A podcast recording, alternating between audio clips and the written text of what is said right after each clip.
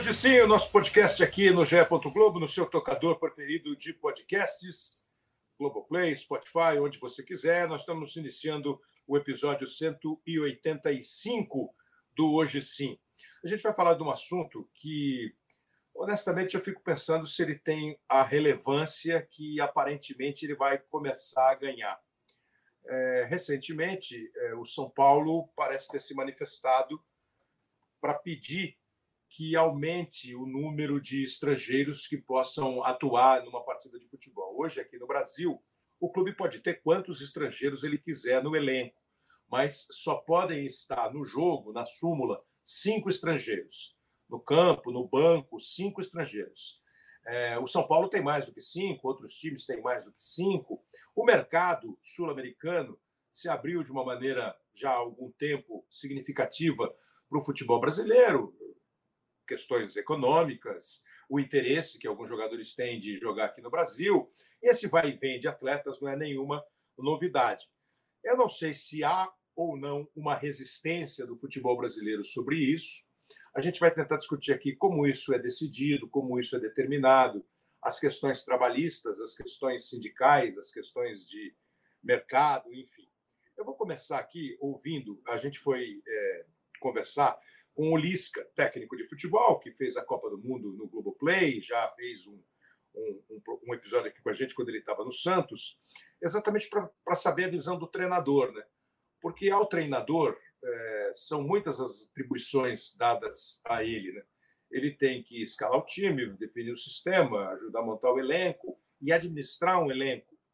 É bom, é ruim ter jogadores estrangeiros, ter jogadores de fora mas a primeira pergunta é exatamente essa, Lisca. Muito obrigado pela, pela gentileza de gravar um depoimento aqui para a gente. O primeiro toque é isso. O que, é que você acha dessa situação, esse limite, se isso tende a aumentar, diminuir, se, se haverá resistência? Vamos ouvir o Lisca. É um movimento inevitável, né? O aumento de estrangeiros no futebol brasileiro né? é uma situação que a gente vem uh, vivenciando nos últimos clubes que eu trabalhei. A oferta é muito grande, né? muito grande mesmo do mercado estrangeiro, América do Sul principalmente. Uh, tem pessoas trabalhando especializadas nisso que estão trazendo jogadores né, para o nosso mercado, até pela pujança, pela força da nossa moeda hoje em relação ao continente. Jogadores de fora também voltando, né? Uh, da Europa, jogadores que já tiveram assim uma boa passagem na Europa que podem vir jogar aqui. Né? Nós temos alguns exemplos aí. É, trabalhar com estrangeiros é bem tranquilo, são muito profissionais. Né? Uh, vem aqui com o intuito né, de, de vencer. Trabalhei com vários já, vários jogadores de, de sucesso e que deram muito exemplo né, dentro dos clubes. E é uma tendência né, ao aumento de vagas, até porque você vai ter um número grande de, de jogadores no plantel e não, só pode utilizar cinco, né? Isso causa até um constrangimento entre os estrangeiros. Né? Então eu acho que é, é um movimento que vai acontecer também, né? Aqui no sul, né, em Porto Alegre, nós temos aqui hoje né, o Soares, né, que é um é um ícone hoje já do futebol gaúcho, futebol brasileiro, com pouco tempo que ele tem de Grêmio. Nós tivemos vários estrangeiros aqui já na dupla Grenal, da Alessandro aqui no Inter também, Figueroa. Ah, no Grêmio tem, tem vários exemplos também. Então, é um movimento que naturalmente vai acontecer. Né? O, o Lisca citou alguns jogadores que atuaram principalmente no Sul e ao longo da história do futebol brasileiro, desde sempre, muitos jogadores estrangeiros fizeram parte do nosso cenário. Né? Ele citou hoje o Soares, por exemplo. O Soares acabou de jogar no Barcelona, depois foi jogar no Atlético de Madrid, aí teve uma passagem rápida pelo Nacional e hoje já é um ídolo do Grêmio. É, o Soares é jogador de Copa do Mundo, de ficar entre semifinalista de Copa do Mundo. Né? É, ele citou o, o Figueroa no Internacional. O Internacional trouxe recentemente o Vitor Cuesta, que agora está no, no Botafogo. O Internacional tem o Bustos, lateral, é, o, o Depena, o uruguaio, que está jogando muito bem. Ao longo da história, o Anchieta foi zagueiro da seleção da seleção uruguaia na Copa de 70, jogou no Grêmio, o Perfumo da Argentina jogou no Cruzeiro. E assim, eu estou falando, pensando em nomes, o São Paulo mesmo, que parece ser hoje o time que está afim de aumentar esse limite de cinco. Poxa, São Paulo teve Pedro Rocha, São Paulo teve Dario Pereira, Pablo Forlan, eh, o Poi lá atrás, que foi goleiro e técnico do São Paulo, é um dos técnicos mais longevos da história do São Paulo. É, mas, ao mesmo tempo, hoje em dia, eu ouço muito uma opinião e eu, eu tenho ainda, estou formando a minha, que nós trazíamos jogadores tops desses países sul-americanos. E hoje nós trazemos jogadores de nível 2, nível 3. O que aparentemente é natural, na medida que os nossos próprios jogadores de nível 1 saem do Brasil cada vez mais, cada vez mais cedo. Alguns retornam, alguns ficam muito tempo na Europa, outros nem pensam em voltar. Então virou uma, uma questão assim muito natural. Agora, qual o cuidado que se precisa ter, Lisca? Você acha que é inevitável aumentar o número, mas precisa ter algum cuidado para garantir alguma coisa menos ruim, que não seja nociva para o futebol brasileiro? Cuidado só com as categorias de base, né, pelo espaço do jogador brasileiro, para nossa formação e a nossa produção, até porque é a solução né, dos nossos clubes na questão financeira, na questão esportiva. Nós temos vários exemplos recentes aí. Então, acho que essa mescla aí, junto com os jogadores médios, experientes também, vai ser cada vez maior e a nossa legislação vai ter que se adaptar. Né? Ah, para poder também dar espaço para todo mundo e os clubes fazerem investimento e poderem aproveitar uh, os jogadores no mesmo, ao mesmo tempo né, no, nos jogos. Tá bom?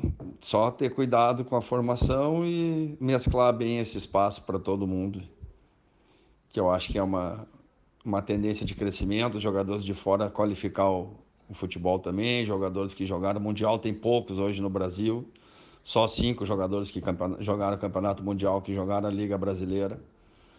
Então isso também pode melhorar bastante o nível do nosso futebol. É, esses, esses jogadores citados uh, pelo Lisca, aqui eu agradeço pela contribuição. Né?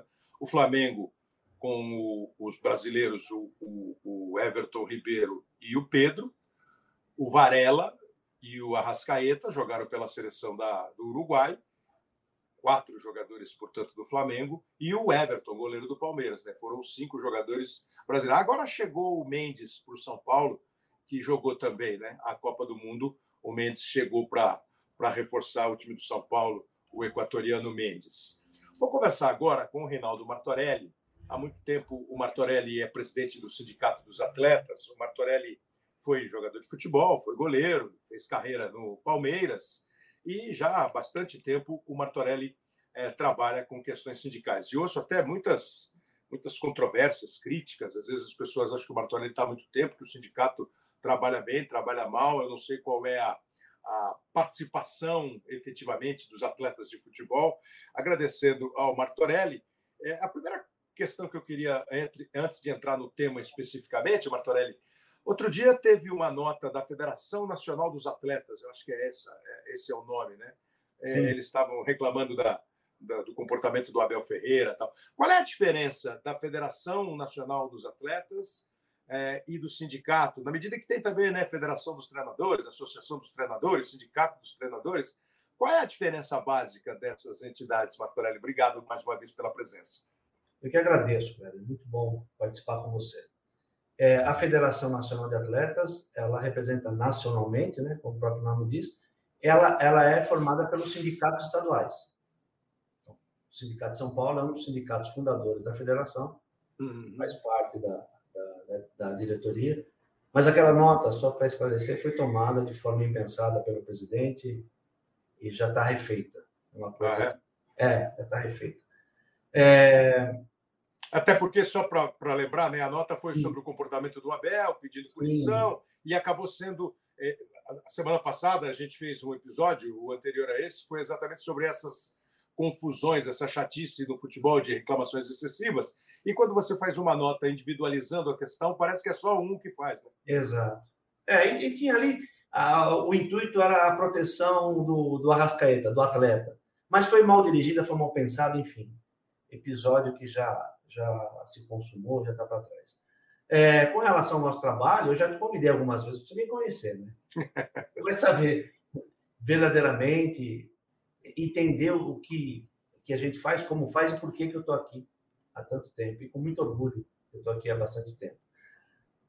A questão que você traz da, do, número, do, do aumento de número de inscritos, dos estrangeiros inscritos, tem algumas faces, né? Eu, pessoalmente, vamos pensar, Martorelli goleiro, que é o teu contemporâneo, você começando é, ali na, é. né, lá atrás, e eu subindo a escada para treinar, que a gente batia papo lá. Verdade. Eu não, me incomodaria como atleta. Eu não me incomodaria. Para mim, abre para quantos estrangeiros for, porque eu vou continuar trabalhando, fazendo o melhor possível para manter a minha posição como atleta. Vamos pensar como dirigente sindical. E fazendo uma varredura, tanto na Sul América quanto nos, nos maiores centros da Europa, existe um limite. Existe um limite, e é exatamente para preservar o, a, o número de vagas para os locais. Isso acontece no mundo todo. Né? E na Europa boa, é, eu digo Europa boa é né? Espanha, França. As, as principais ligas. É, porque fala, ah, Europa, mas a Europa tem, tem Chipre, tem Grécia, tem Polônia, tem umas coisas que. que ligas menores, né? É, não dá para ir. Então, a Europa boa também faz uma proteção. Mesmo agora, a Inglaterra está pensando, depois do Brexit, o que fazer com relação aos, teoricamente, os que eram comunitários, e não vão ser mais. Uhum. Então, tem, estão batendo cabeça no que fazer com aquilo. É, eu até vou, depois de você, a gente vai conversar com dois jornalistas, o Darmani, que é francês, e o T. Vicker, que é inglês, e eu vou querer ouvir deles essa, essa questão, porque isso que você toca, é, para a gente é, situar bem quem está ouvindo, né? É, a União Europeia, quer dizer, a, a, a Europa como um continente que tenta ser um continente unificado, meio sem fronteiras, isso vem de muito tempo, né?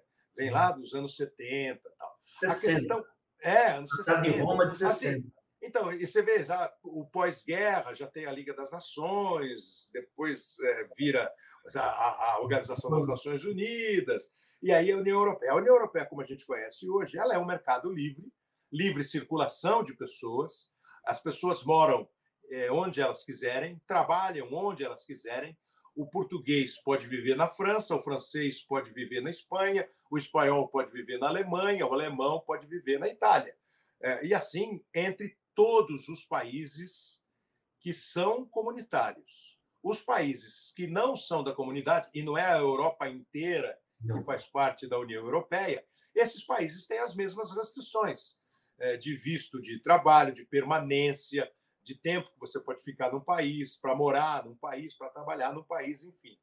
É, aqui no Brasil é a mesma coisa. Você já deve ter ouvido um monte de vezes: ah, o fulano foi contratado pelo time tal. Aí ele chegou, saiu porque ele precisou renovar o visto de trabalho. Ele tem um visto de trabalho para que ele possa atuar aqui. Você diz que, como atleta, você, você, você não tem restrição. É, eu não sei, eu ia perguntar isso para o Tim e para o Darmani, mas se você souber, por exemplo, a gente hoje tem uh, o Paris Saint-Germain. Você pega a escalação do Paris Saint-Germain, você vai achar um francês, dois franceses, três franceses. Os outros oito, tem lá os brasileiros. Alguns brasileiros ganham a cidadania europeia, francesa, pelo tempo que eles estão lá, ou por ascendência. Outros são extracomunitários. Você sabe o número, mais ou menos, das principais ligas?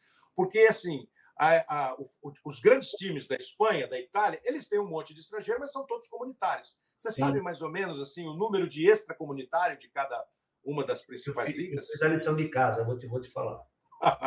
eu fiz, eu fiz a lição de casa, porque é, a gente tem que entender como é que funciona, né? Assim, ó. Vamos lá. É, e tem uma coisa, a gente está falando de, de restrição, tem casos da atleta nosso, que a gente tem um, um centro de treinamento para manter os atletas em dia, né? Uhum, uhum. Um dos atletas foi para Portugal e o clube esqueceu de fazer o visto dele e ele teve que voltar, viu? Em Portugal. Que estava ilegal. Exatamente. Então, Portugal. Bundesliga, é, sem limites de estrangeiro, desde que a, aplica a regra da, da UEFA. Com oito jogadores, tem que ter passado em pelo menos três anos na base do clube. A Série A.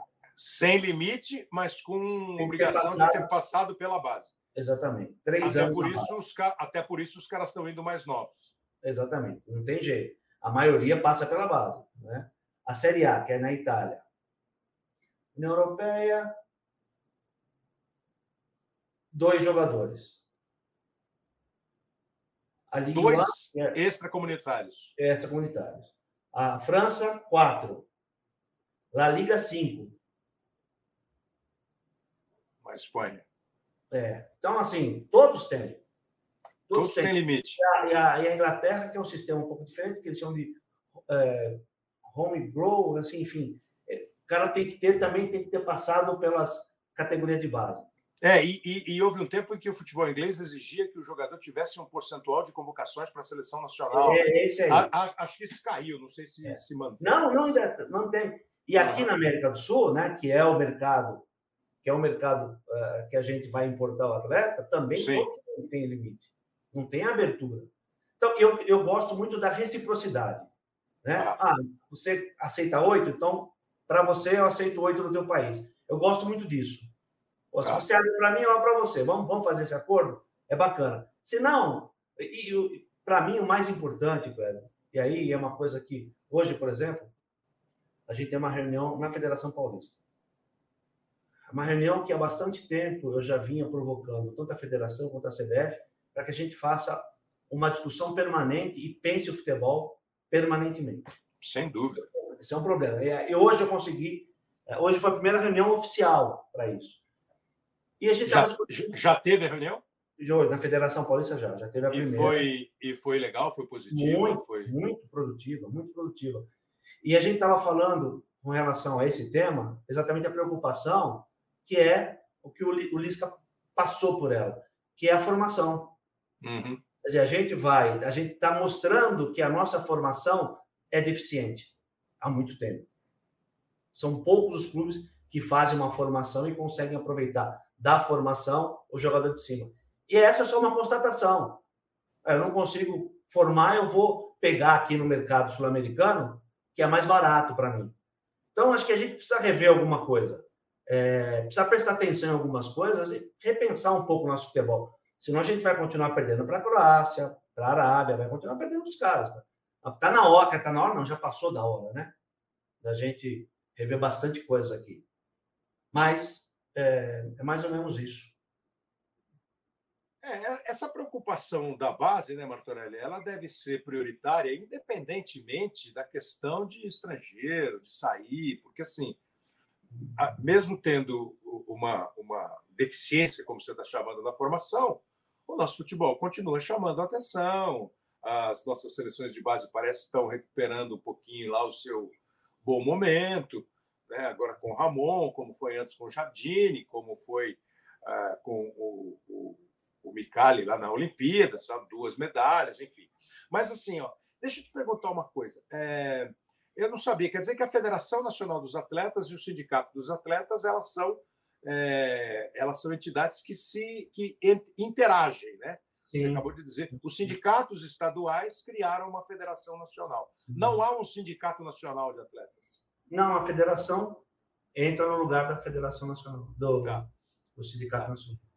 Como eu, eu, sei que o Martorelli, além de ex-atleta de dirigente sindical, o Martorelli se formou em direito já há bastante tempo. O Martorelli foi se preparar para, para os perrengues que ele ia ter que pegar. É, legalmente, é uma legislação do futebol, é uma legislação nacional, é quem toma a decisão. Como é tomada a decisão? Porque quando a gente pensou no episódio, a gente ia chamar, chamou, convidou um representante do São Paulo e da CBF, né? O registro da CBF, alguém da diretoria da CBF e também o diretor que, o, que cuida disso no São Paulo, o Felipe, que está cuidando disso. Eles não puderam participar, eu acho, sabe, quando vai ter uma, uma conversa sobre algum, algum tema, ninguém quer muito mostrar. Eles né? É, é, não, não quer publicar, tornar pública a estratégia que será usada. Mas tudo bem, é, é, é direito é, de cada um. Mas a pergunta para mim é assim: você, é, como é que é legalmente? A CBF baixa uma portaria, os clubes pedem, o conselho técnico formado pelos clubes decide. Qual é o procedimento para você? Antigamente, é, e isso aconteceu, sem me alongar, houve um período em que a Itália, por exemplo, fechou o mercado. Aí abriu em 80.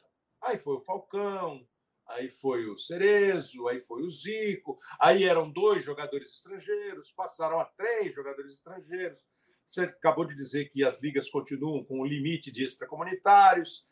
Como é que é aqui? Aqui eram dois, depois três, agora são cinco. Como é que a gente decide? O número de estrangeiros permitidos em cada jogo é de tantas pessoas. Isso é a regra do, do esporte. A regra do esporte tanto que o São Paulo fez a solicitação para a CBF, que, pelo que eu tenho acompanhado, vai colocar no arbitral para ser aprovado ou não. É a regra do esporte. Todo estrangeiro que tiver em condição legal no país, ele pode trabalhar. Então, se fosse pela, pelas leis do país, os estrangeiros né, não estando ilegais aqui, o time podia ter 25 estrangeiros. Uhum. Sim, né? não, é, não é o problema da, da legislação nacional. É a regra do esporte, que é exatamente para proteger o local. Mas no caso, no caso da CBF, no caso do futebol, é a CBF. A CBF. O, o São Paulo vai falar: olha, a gente gostaria, outros clubes podem, mas a CBF decide numa. Numa, numa, numa num... No arbitral. Ah, então os clubes votam. Sim, sim, vai votar. Vai votar. O São Paulo já fez a solicitação. No arbitral para o Campeonato Brasileiro, vai ser colocado em votação okay. e aí, e aí é se, se define sim ou não. Isso não está não, não tá concretizado ainda. É uma, uma, solicitação do São Paulo, eu já sei que tem outros clubes que apoiam, né? Mas, Mas pode, pode acontecer, então, de no Campeonato Brasileiro desse ano ser aumentado o, o número de estrangeiros permitidos. Para sete, isso. O que, que você acha que vai acontecer? A sua sensibilidade? É, pelo que eu senti aí, pelo menos das notícias, né? Eu não estou dentro de cada clube. Claro. A gente acompanha, mas assim, tem três ou quatro clubes que já aderiram à proposta. Uhum. se caminhar um pouquinho mais, todos farão essa adesão. São 20 votos, então. São 20 Só votos.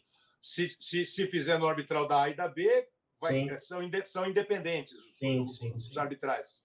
Sim. Né? Sim. É, eu acho que vai, vai trabalhar, nesse caso, seria mais coerente trabalhar com os 40 clubes, né? A e B.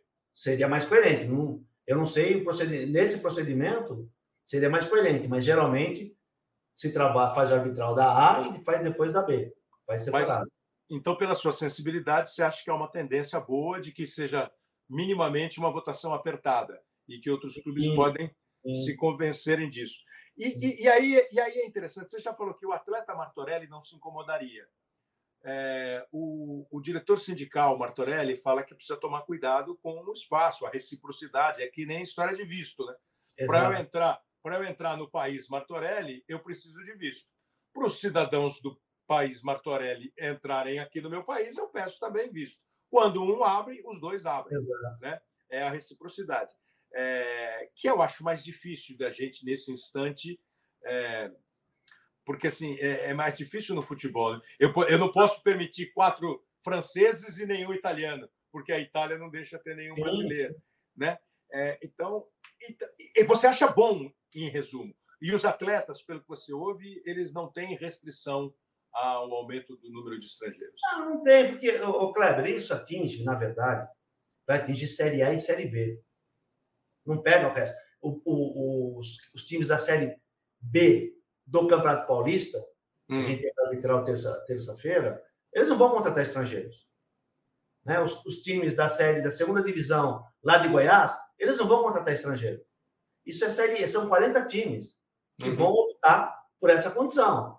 Tem jogadores de nível, lógico que tem, como o Grêmio trouxe agora o Soares, que você bem citou. Mas o resto prefere, eu acho, né? Que pela por tudo que a gente conhece de estrutura, da questão econômica, vai continuar é, é ficando por aqui mesmo.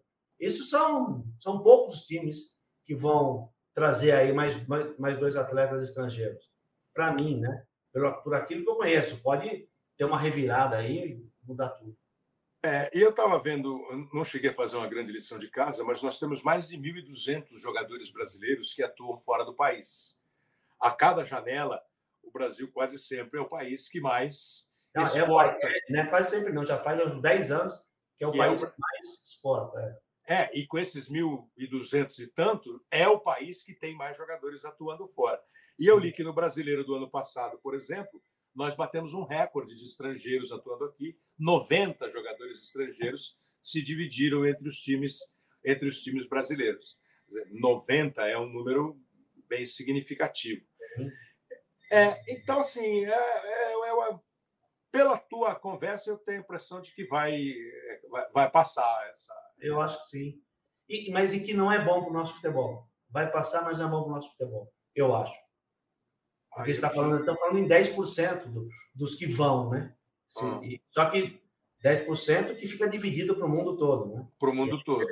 É. Então, assim, eu acho que o nosso futebol não é bom. A gente tinha que trabalhar um pouco melhor o nosso ambiente interno. Está faltando bastante coisa. Nós perdemos muito espaço, né, cara? Hum. Você acompanha tanto quanto eu e a gente está nessa, nessa parada aí ao mesmo tempo, né? É, a gente precisa rever muita coisa. Então, você se preocupar com muita coisa diferente. Você acha que o limite de 5 é o limite, limite mesmo? Já tá bom, já tá bom, exatamente. Tá bom, já não, não precisaria mais.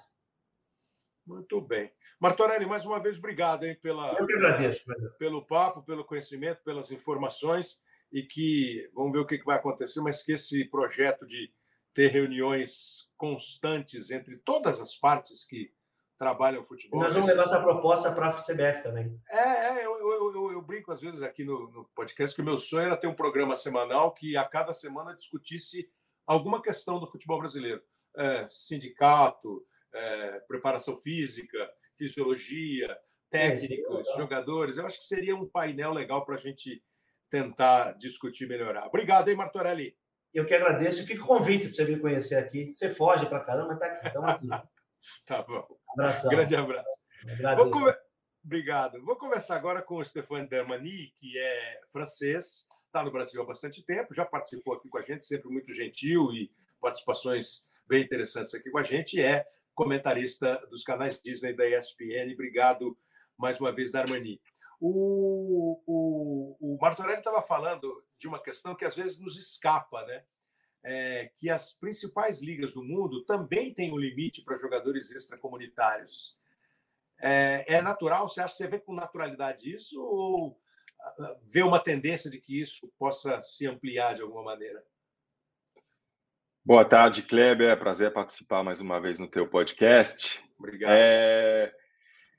Então, na, eh, na França é uma coisa que já é bem antiga, né? É, a gente lembra do famoso Bosman, né? É, que, que, abriu um precedente e, fez uma lei, né? Em 96, é, deixando né, todos os países da, da União Europeia como não estrangeiro no campeonato francês. Então, na França, o limite é quatro jogadores extracomunitários. A gente sabe que desde 96 na Europa se expandiu muito. E, e, além da Europa, tem outros países também que têm acordos para não ser considerados como estrangeiros no campeonato francês, né? E, e, o caso da África, a África inteira, por exemplo, não é considerado uh, estrangeiro, apesar de ser, uh, de não ser, não fazer parte da, da União Europeia, né? Por, por quê? É, então, é, houve, depois do Bosman, houve um segundo caso na França de uma jogadora de vôlei da Polônia. Em 2099, ela queria ser contratada por um time francês, mas ela não fazia parte da Europa, na Polônia, nessa época, não fazia parte. E é, ela foi atrás, né, com seus advogados, o próprio clube, foi atrás de uma solução para ela porque é, eles procuraram na lei e eles viram que, a, a, nível de trabalho, já tinham uns acordos especiais entre França e Polônia para poder uh, trazer trabalhadores da Polônia, mesmo não fazendo parte da União Europeia. E foi uma batalha jurídica de três anos que ela acabou vencendo. E, e na época, o próprio Blatter falou que eh, essa decisão de justiça ia ser um Bosman uh, potência 10, assim, uh, muito pior para o futebol mundial. Uh, muito pior ou muito melhor, dependendo de que lado você, claro. você se considera, né? Então, junto com essa decisão, muitos países acabaram sendo, vamos dizer, regularizados. Todos os países do leste europeu, né, da ex-União Soviética, e muitos países, quase a, a totalidade da África também, acabou sendo contemplado né, por, por essa decisão de justiça. Então, desde 2002, na verdade, a maioria do mundo, é, vamos dizer, não é considerado estrangeiro no campeonato francês. Quem é considerado estrangeiro, na maioria, na verdade, quem ficou na maioria? Tirando Ásia, né? Oriente Médio, é, Japão, China, que não são países que vão trazer muitos jogadores, ah, é a América Latina que acabou sofrendo, né? Que sofre praticamente dessa, dessa, desse limite é, de quatro jogadores extracomunitários na França, né? na Ligue 1, que são autorizados. É, isso acaba penalizando basicamente a América Latina, que fica fora de qualquer acordo com o campeonato francês. Então, qualquer jogador brasileiro, por exemplo, é considerado extracomunitário e faz parte desse, dessa cota de quatro, né? Por isso uhum. que muitos vão atrás de um passaporte europeu, né? Para passar desse limite. E, e, e, é por isso que na França, na verdade, assim, tô, tô, tô, vendo a lista aqui, o Toulouse tem 21 estrangeiros, o Reims tem 19, Marseille, Lens, Nice tem 18, o Paris Saint-Germain tem 17, ou seja, muito mais do que os quatro extracomunitários, né? Por, por esse motivo, né? Da União Europeia, mais alguns países e África inteira, não ser considerado como extracomunitário. Entendi. Quer dizer, você viu que há uma diferença bem significativa do que o Martorelli acabou de dizer, que no Brasil é uma lei absolutamente esportiva, é uma decisão do Conselho Arbitral, dos clubes que disputam a Série A, eles votam, a CBF chancela. Lá na Europa, na França, apesar de serem quatro os extras comunitários, como você tem acordos trabalhistas que ultrapassam o futebol, essa atleta polonesa conseguiu e isso abriu para todo mundo. E o caso Bosman, só para quem não lembra, né, o Bosman jogava no Liege, aí teve uma questão de salário, reduzir, ele não topou, e aí ele entrou na justiça, porque ele queria jogar no Dunkerque da França, conseguiu é, vencer a questão jurídica, e a partir daquilo foi criado o que a gente chama de Lei Bosman, porque ah, terminou a obrigatoriedade do jogador é, ficar com passe, sair. É mais ou menos como a Lei Pelé aqui, que aconteceu, e hoje você tem um contrato em vigência. Quando acabar o contrato, você pode tomar o caminho que você quiser, tanto o trabalhador quanto o empregador. A gente atravessa o canal da Mancha agora, e junto com o Darmani está aqui também o Tim Vickery, que é nosso companheiro é, semanal no, no, Redação Sport TV, é, jornalista inglês, está há muito tempo aqui no Brasil também é, e gentilmente topou conversar sobre esse tema. Porque a Inglaterra, uh, tinha, eu estava conversando um pouquinho agora com o Martorelli, presidente do sindicato, tá vendo? A Inglaterra é, sacramentou a saída da União Europeia em 2020, né?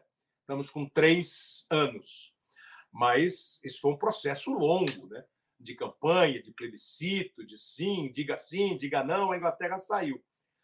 A questão trabalhista na Inglaterra ainda está sendo regularizada, regulamentada. Os profissionais, um francês que trabalhava na Inglaterra, independentemente da profissão, já está decidido como vai ficar ou ainda não? A mesma coisa um inglês que trabalha na Itália. Eu acho que está tudo ainda em fluxo, até hum. porque as consequências da saída uh, são para muitos setores muito negativos. Então, é, é, eu acho que bastante possível, imagino, de, de, uma, de uma certa maneira, uma volta para ah, é? é, sim, ou, ou se não, pelo menos uma volta para o, o, mercado, uh, porque é, é, é, quase um, um, ato de, de suicídio, né? Se, se, separar seu maior parceiro comercial. Então, eu, eu, eu diria que tudo isso aí está tá em fluxo. Né? Tu pode ver a, a, natureza paradoxical das coisas, porque a Inglaterra agora tem, um, tem uma economia que está encolhendo. Né? Uhum. Tá, o desempenho da economia britânica é pior do que qual, eu acho que todos os outros países do, do G7 e tal, e apesar de um encolhimento da economia, o futebol inglês é capaz de gastar muito mais do que do que uh, uh, ligas em, em, economias que estão com o melhor desempenho, né? Mostra como tem um certo descolamento do futebol da economia. Quando tu está falando, tu tratando de um mercado internacional, como é hoje em dia do, do mercado de futebol. Não, isso é muito interessante mesmo, porque assim, a liga inglesa é, na opinião de nove entre dez, a principal liga do mundo. E esse décimo é o cara que é sendo contra, né? Porque ela é a mais forte, a tecnicamente mais bonita de se ver. Os times ingleses voltaram a disputar com grande favoritismo as competições europeias. É, a liga inglesa virou a, a, a, o sonho dourado de todos os jogadores, o que há um tempo não era. E o Tim dizendo a economia britânica não vai tão bem, mas a liga foi de tal maneira bem administrada que rendeu recursos para que ela seja essa potência. Mas nesse momento, então, com isso, essas negociações todas em fluxo, e você diz até que eventualmente pode haver uma, se não volta para a União Europeia, uma adaptação, porque a Inglaterra, mesmo no tempo que ela era da União Europeia, todos usavam o euro, ela usava a libra ela não abriu mão da moeda dela, sim, né? Sim. Por uma questão mesmo de paridade, da força da, da Libra e tal. Hoje, um francês continua trabalhando na Inglaterra sem ser considerado estrangeiro e o inglês na Alemanha sem ser considerado estrangeiro? Não. Não. Uh... o, o, o meu governo tirou de mim o direito de, de morar em, é, no nome de liberdade. Liberdade! Você não pode morar nesse. É inacreditável, inacreditável. Quer dizer, não, quer dizer, é, se, você, é... se, você quiser voltar para a Europa hoje e trabalhar em Paris, você não pode. Você vai ser um estrangeiro. Quer dizer, pode, mas você vai ter que ter todo o processo legal para ser um estrangeiro morando em Paris. Exatamente. Como eu. Como, como eu. Exatamente. Como uh, aconteceu com os europeus morando em, em, é, em, na Inglaterra, tiveram que aplicar para uma permissão de ficar, um processo muito doloroso, muito burocrático, e perdeu muitas pessoas. É, tem muitos setores da economia sofrendo muito com a perda de, de, de, de pessoal. É, voltando para o futebol. É, e no futebol? Como é que está no futebol? Porque você vê os ingleses com vários jogadores europeus e alguns extracomunitários também. Até facilitou para sul-americano, né? Porque antes era livre para qualquer um da comunidade europeia. Era livre. E para os outros tinha barreiras. Né? Agora flexibilizou muito para quem está fora. E tu pode ver isso, a consequência disso, quantidade de jogador do Brasil indo uhum. para a Inglaterra que eu imagino que cinco anos atrás. Não iria. Não, é, é, vários, eu acho que ia ter dificuldades para conseguir a, a permissão de, de, de, trabalhar lá. Pelos limites legais. Isso, isso. Então, endureceu para uns, flexibilizou para outros.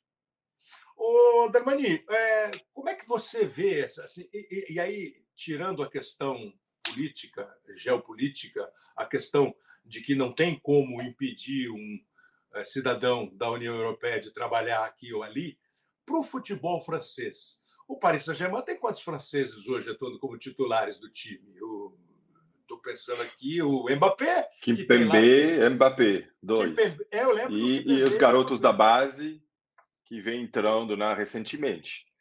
E, é, o, o que isso significou? Você falou agora aí, tal time tem 21, outro tem 27. Sim. O que isso significou para o futebol francês? Que, convenhamos, né, nas duas últimas Copas do Mundo, não pode reclamar muito da vida.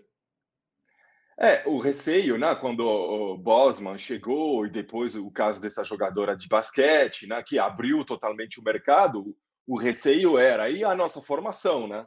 O que, que, vai acontecer com os nossos garotos que vão, vão estar em concorrência né, com o mundo inteiro e vão perder espaço. muitos diretores de base falaram: não, tudo bem para essa nova lei, mas vamos colocar uma regra também de inscrever X jogadores da base né, nos times. E essas Vingou? regras existem, né? Uhum. Sim.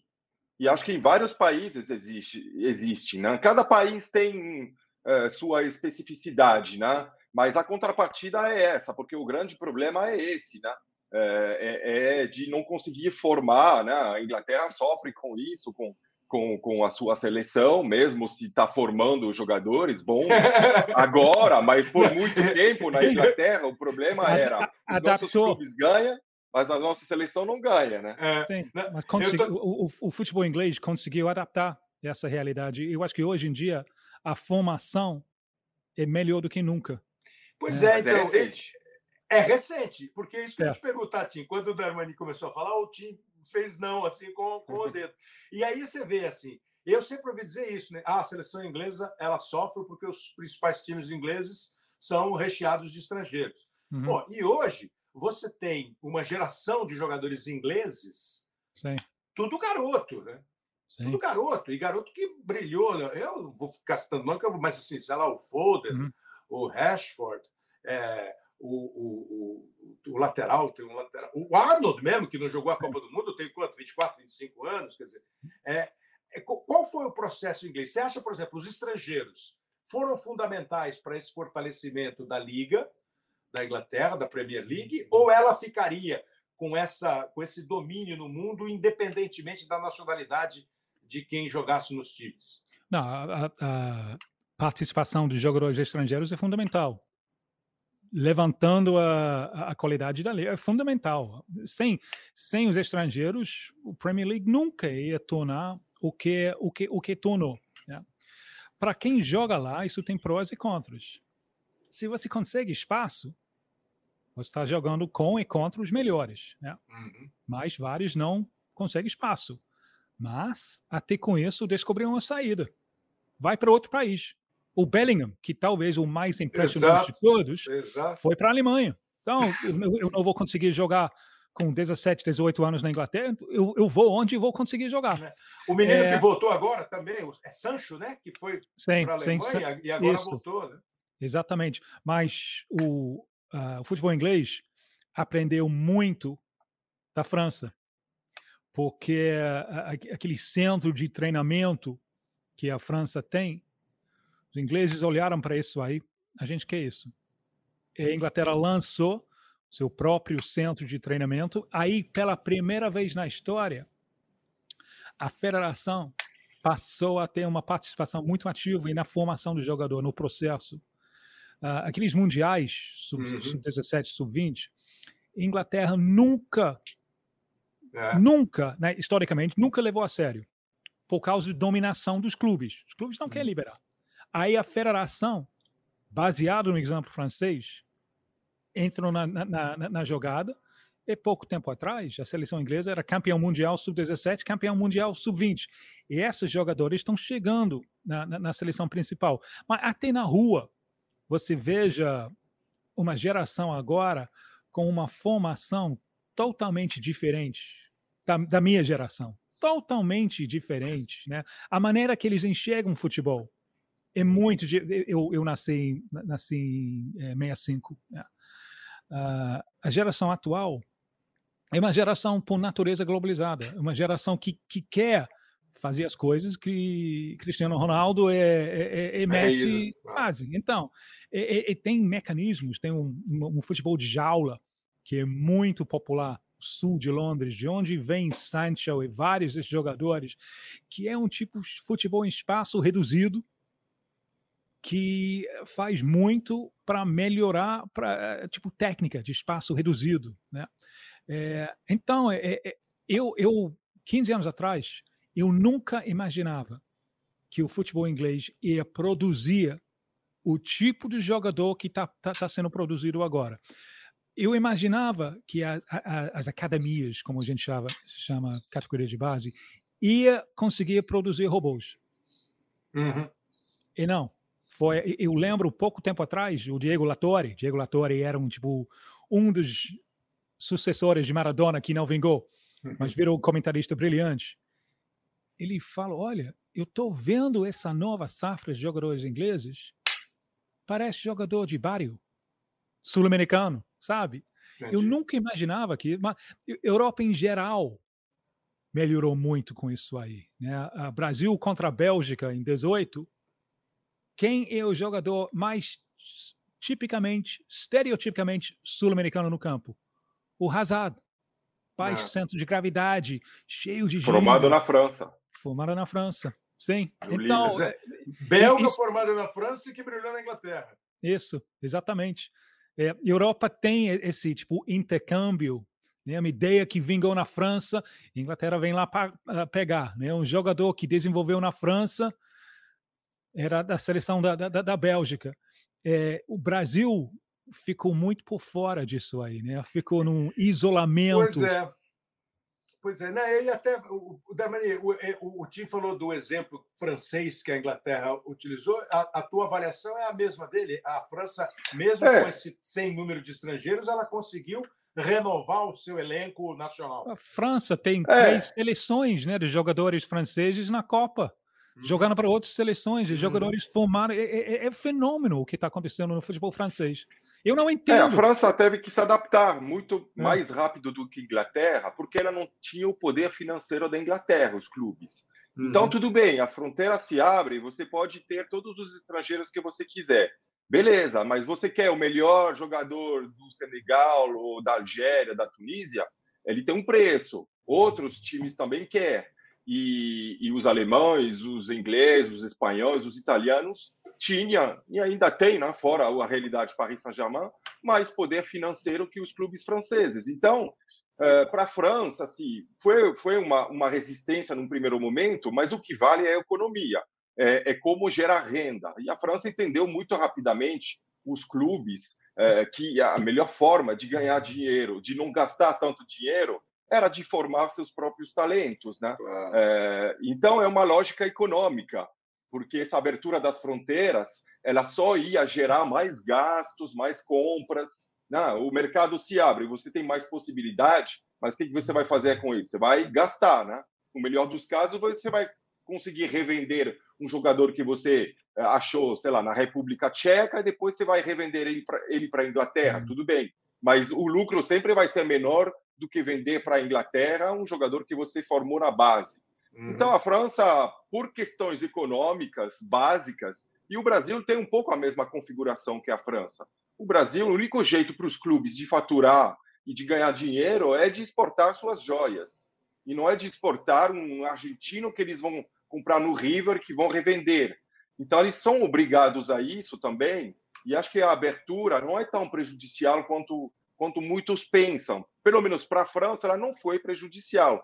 A, a, prova é os títulos conquistados na base e o título de 2018. Vamos deixar 98 à parte, porque foi dois anos depois da, da, do, do Bosman, então não tinha ainda o efeito, né? Mas em 2018 e essa Copa agora, né? Chegando com muita molecada para para trocar as peças que de todos os jogadores lesionados também mostra isso. A França é atual campeão sub-17 também, também e na Ligue 1, hoje, tem muitos jogadores de, de 16 a 18 anos. Muitos. Eu nunca vi tantos de altíssimo nível, titulares uhum. já, em clubes grandes, com 17 anos. Você ia falar alguma coisa, Tim? Sim, sobre a, a situação do, do, do, Brasil, né? porque eu acho que ficou muito claro que o Brasil é absolutamente dominante dentro do, do, do América do Sul. Mas, como cada ano o Mundial mostra, é muito, é cada vez mais periférico no mundo, no futebol mundial. Então, hum. isso, isso, é a realidade. Como é que você define esse periférico? É, tecnicamente, porque assim, é, é pra, até para trazer mais aqui, porque a gente e, e bolou assim. O Brasil tem hoje mais de 1.200 jogadores espalhados pelo mundo. Uhum. O futebol brasileiro teve, ano passado, 90 jogadores estrangeiros atuando no campeonato nacional. É, essa periferia, é, que às vezes eu também percebo, eu acho que é um pouco assim a distância, a falta de confronto, é, acho até que um pouco de mentalidade, de mentalidade. A nossa formação, que sempre foi e continua sendo uma formação rica, ela talvez tenha perdido um pouquinho o cuidado, a sensibilidade para você formar, mas continua formando. O Vinícius Júnior e o Rodrigo vão para o Real Madrid com menos de 18 anos, né? Continua formando. Como é que você define essa periferia para depois eu ouvir a opinião de vocês sobre essa abertura que alguns clubes querem para os estrangeiros aqui no nosso futebol? Bem, eu acho que parte da tragédia do futebol brasileiro é a tragédia de sociedade brasileira, uhum. no sentido do que o velho espaço urbano, onde se jogava de uma maneira espontânea, uhum. cada vez mais foi invadido ou por especulação imobiliária ou especialmente por, por violência. Né? Uhum. É, isso, historicamente, tem sido talvez o melhor descobridor de talentos no mundo. E o Brasil tá, não perdeu totalmente, mas ficou muito enfraquecido. Daí a importância de futsal. Né? Como, uhum. é, com consequências, porque tem muito jogador brasileiro com formação de futsal que parece achar que futebol é, não é um esporte de contato. É, mas Brasil ainda é um grande exportador de talentos. Tem problemas dentro do futebol brasileiro que são difíceis de resolver. O tamanho do país, né, o claro, calendário, claro. temperatura. É, claro. É, é, difícil duplicar a intensidade de um, um, um jogo europeu dentro do Brasil.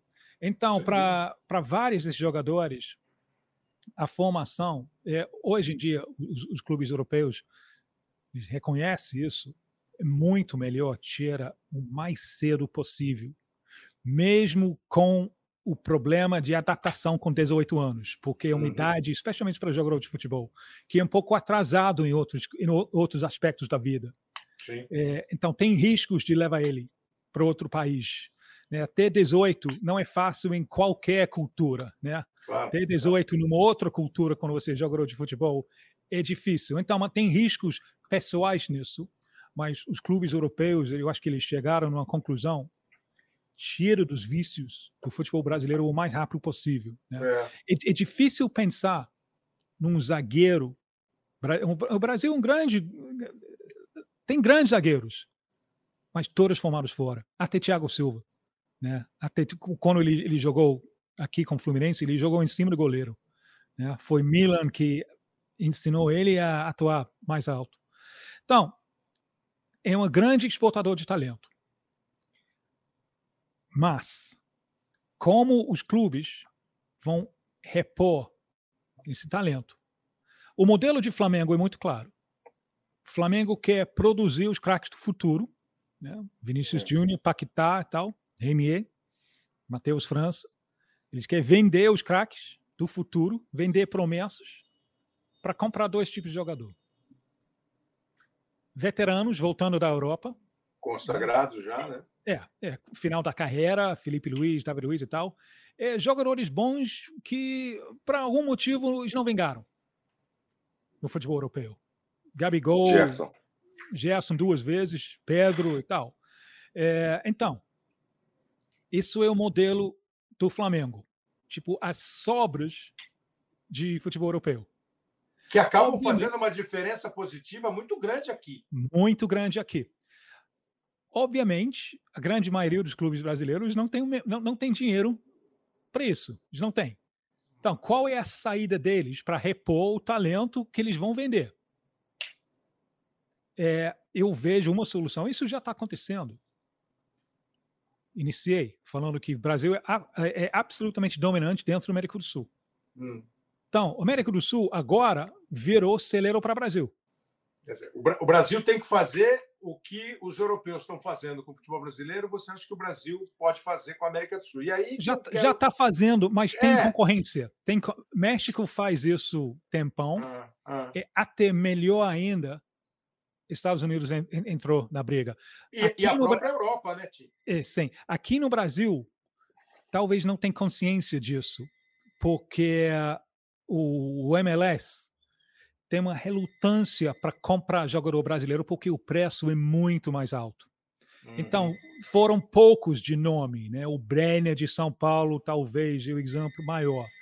Mas dos outros países de América do Sul, o MLS está jogando, tá, tá tirando jogador bom cedo. Thiago Amada estava no grupo que ganhou a Copa do Mundo para a Argentina, uhum. United. É, MLS está tá faturando com isso. Né? Almirón, o paraguaio, foi de Argentina para a Major League Soccer, grande venda para a Inglaterra. John Duran, colombiano, foi Envigado. Envigado é um clube que revela muito jogador em Colômbia. Foi para Chicago Fire. Janeiro foi para Aston Villa. Então, isso é a concorrência que o Brasil tem para repor talentos, mas o Brasil já está fazendo isso muito melhor do que 10 anos atrás. O é. Brasil já está muito mais aberto. O maior exemplo para mim, talvez não é jogador, é o técnico. Técnico, eu, eu lembro, tipo, dois, três anos atrás, na Copa Sul-Americana, olhando o União, União La Calera, pensando, caraca, esse time é muito bem treinado. Muito bem treinado. Dez anos atrás, te garanto, ninguém no Brasil estaria prestando atenção. Voltando para os dias atuais, Fortaleza está prestando atenção. Vamos, esse cara é bom, vamos pegar. Então, é, eu acho que esse processo já está acontecendo. Né? O Brasil já está mais aberto para o resto do continente. Exatamente por isso que os clubes estão pressionando para aumentar o número de estrangeiros, porque é, é daí que pode ajudar a repor o talento que vem para a Europa. Então, e aí eu estava pensando, o Darmani estava falando do, do Paris Saint-Germain, e aí, ao mesmo tempo, né, é, os clubes, os grandes clubes hoje da França, da Inglaterra, eles têm donos e muitas vezes não são franceses nem hum. ingleses, os é. mais poderosos, né, os mais ricos. Né? É, como é que você vê isso, assim, essa, essa discussão aqui no Brasil, que vai claramente é, é bem provável que para esse Campeonato Brasileiro de 2023 tenha essa mudança os, clubes, os clubes vão sentar, vão conversar com uma visão que pode ser muito semelhante a essa do Tim, eles vão sugerir o um aumento de cinco jogadores para não sei qual número. Você acha que isso vai ser bom, vai ser ruim? Com esses problemas que nós temos, com a concorrência que nós temos, com o tamanho do nosso país, com a formação dos nossos jogadores, como é que você, qual é o seu olhar para essa para esse aumento de número de estrangeiros no futebol brasileiro? É, você fala de jogadores ou também de, de, de donos, com, não, com a então, SAF? Não, com... É, nesse momento eu acho que a SAF e, e, a questão dos treinadores, isso não vai ter jeito de interferir. A SAF foi aprovada é, legislativamente, a SAF está aí, o clube que quiser vai ter SAF. E aí não vai poder escolher a nacionalidade do dono, você não vai poder limitar a nacionalidade do dono. A questão dos técnicos, é, o ano passado nós começamos o campeonato com quase 50% dos técnicos estrangeiros no futebol. Como aqui e, e, hoje em muitos lugares o rodízio é constante, é maior do que churrascaria, os caras saem, entram. Aí você começa com nove, acaba com três, vai começar agora de novo com quase dez. Mas no campo, eu, eu, eu penso assim: a, a, ideia é no campo, porque a discussão vai ser no campo. O São Paulo tem mais de cinco e só pode usar cinco. Então tem uma hora que você vai ter que chegar para o galopo e fala, pô, velho, hoje você não vai para o banco. Pô, o cara vai ficar louco, né?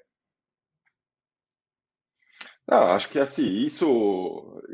Se, se, isso acontece, por exemplo, no São Paulo hoje, talvez é porque o São Paulo não tem a mesma base hoje, a mesma qualidade do que ele tinha alguns anos atrás, né? É, senão o problema não, não se apresentaria, né? Porque em vez de contratar estrangeiro, você vai olhar na tua base e você vê que você tem jogadores do mesmo nível, talvez, que, que, que alguns estrangeiros. É... Mas tu vende. O... Acabaram de vender Luizão para West Ham, quase não jogou, já foi vendido. Sim, mas em termos de quantidade, eu acho que não tem, não tem uma safra agora que seja do mesmo nível dos anos anteriores. Mas eu, eu vejo um ponto também no, no, futebol brasileiro que poderia revelar muito mais se tivesse um futebol amador administrado pela federação. É, Para mim, isso é Teve uma foto no início da Copa do Mundo, né, da seleção francesa, que todo mundo pousou com sua primeira camisa. E eram camisas totalmente desconhecidas. Por quê? Porque era o time do bairro, era o time da cidade pequena, do vilarejo, onde esses jogadores vice-campeões foram formados. Antes de chegar a um PSG, Mar Marseille, Lyon, ou ia diretamente para a Europa, eles começaram sendo formados, essa pré-formação, esses primeiros anos que são importantíssimos, não tem espaço para todo mundo só nos clubes grandes profissionais. Claro, claro. Né? O Brasil acaba descartando uma quantidade de garotos promissores, talentosos, que é absurda. O Brasil vive fazendo peneira, ah, peneira no Flamengo tal dia, na semana depois tem outra peneira, 15 dias depois tem outra peneira, aí o garoto vai lá, faz a peneira do Vasco, depois do, do Flamengo, e que outras opções ele tem fora os quatro grandes clubes do Rio para jogar em bom nível? Nenhuma, nenhuma, porque não existe. Sim, o futsal, talvez, um, campeonato pequenininho, se com colégio, e eu acho que a, o grande potencial está aí, né?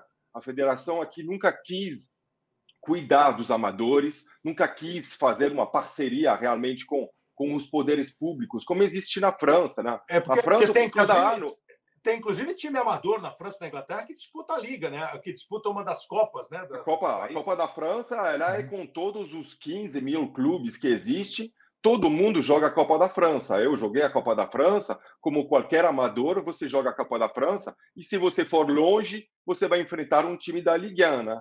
E, e, isso mostra todo, é, é, não sei como se diz, né? mas todas as, as categorias que tem, as divisões que tem, a hierarquia que tem no futebol, que não existe aqui no Brasil. Uma, o Brasil é uma máquina de moer os garotos, é uma máquina de, de frustração para os garotos, que não tem capacidade de expressar, porque se ele não convence uma peneira, é, a chance passou, já era, não vai ter mais. O jogador de 12 anos que está na França, por exemplo, todo domingo ele joga um jogo. Pode ser na quinta divisão do sub-13, mas ele está jogando. Ele pode subir para a quarta, para a terceira. Ele tem um treino toda semana, dois treinos com pessoas que são benevolentes, é, são aposentados, que querem doar seu tempo que levam os garotos no fim de semana para o jogo. Isso no Brasil não existe.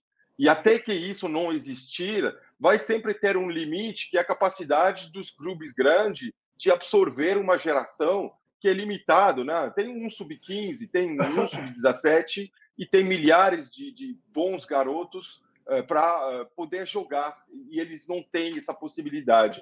Então, acho que no Brasil, o primeiro passo, eu acho que a abertura é boa.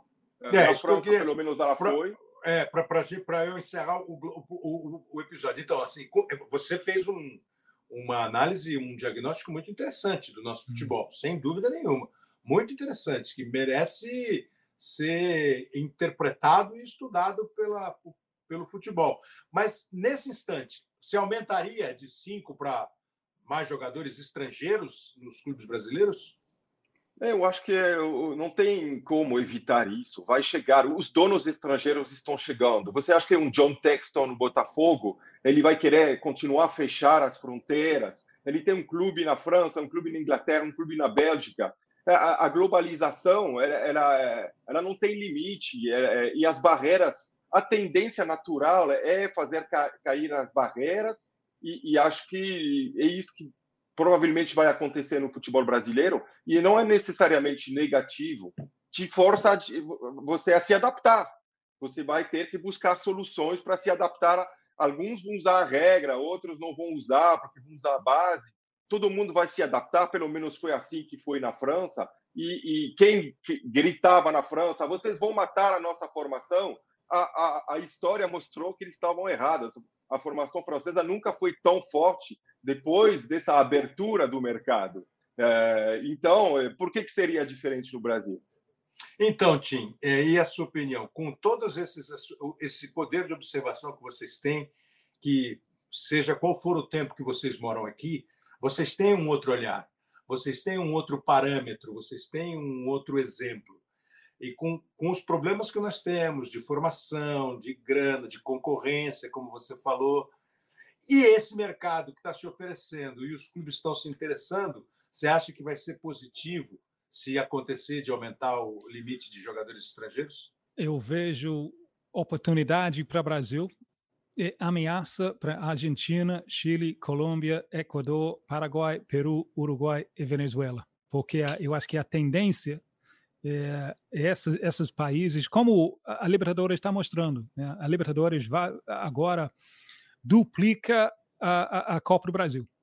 É, a tendência, eu acho que isso acontecer cada vez mais, porque agora o Brasil tem um olhar melhor para esses mercados hum. e vai pegar os talentos, né, que senão eles vão para os Estados Unidos ou para ou para a Europa é, então, é uma oportunidade para o Brasil, embora deixe o futebol brasileiro com problema. Quem é o adversário? Né? É por isso eu acho interessante uh, a ideia, a partir de ano que vem, a fazer esse, esse Final Four, nesse torneio, com os dois finalistas da Libertadores as duas finalistas da Libertadores e as duas finalistas da Champions League do CONCACAF. Porque a saída, uma saída possível, eu acho, para o futebol brasileiro, que eu acho que a gente está concordando, é periférico no mundo, uma saída é uma coisa mais pan-americana. É, eu também acho. Eu, eu não vejo outra saída, não vejo outra solução. Mesmo com dúvidas que eu tenho sobre a maneira que futebol é administrado nos Estados Unidos, uhum. né, eu acho que capital americano entrando no Brasil tem um grande risco de a, a, a, acabar com o rebaixamento no futebol brasileiro, é, porque é, o modelo pelo... americano não é não entende. É de liga fechada, né? Isso, isso, porque aí não, não tem risco. Você é. pode investir sem, sem risco. Eu vejo isso como grande ameaça. Por outro lado, eu acho que financeiramente é uma solução, porque dá para imaginar a, as Américas juntos aí, no nível de elite, dá para imaginar uma maneira de segurar alguns dos melhores jogadores nas Américas. Verdade. Um, um rival para a dominância de, de futebol europeu. Então, eu vejo os Estados Unidos como ameaça e oportunidade. Tim Vickery, muito obrigado. Eu vi o Tim Vickery, eu vi o Darmani. É, no começo o Lisca deu um recado, depois o Rinaldo Martorelli. Espero que você tenha gostado dessa discussão. E você percebeu, né? É, é, é uma discussão muito mais ampla do que cinco, seis ou oito jogadores fazendo parte de um time de futebol. A Denise Bonfim, o Pedro Suaide, o Lucas Gabelotto e o Léo Bianchi trabalham na produção e na edição do podcast. O Hoje Sim está à sua disposição no GE, onde você quiser ouvir. Semana que vem a gente está de volta. Grande abraço.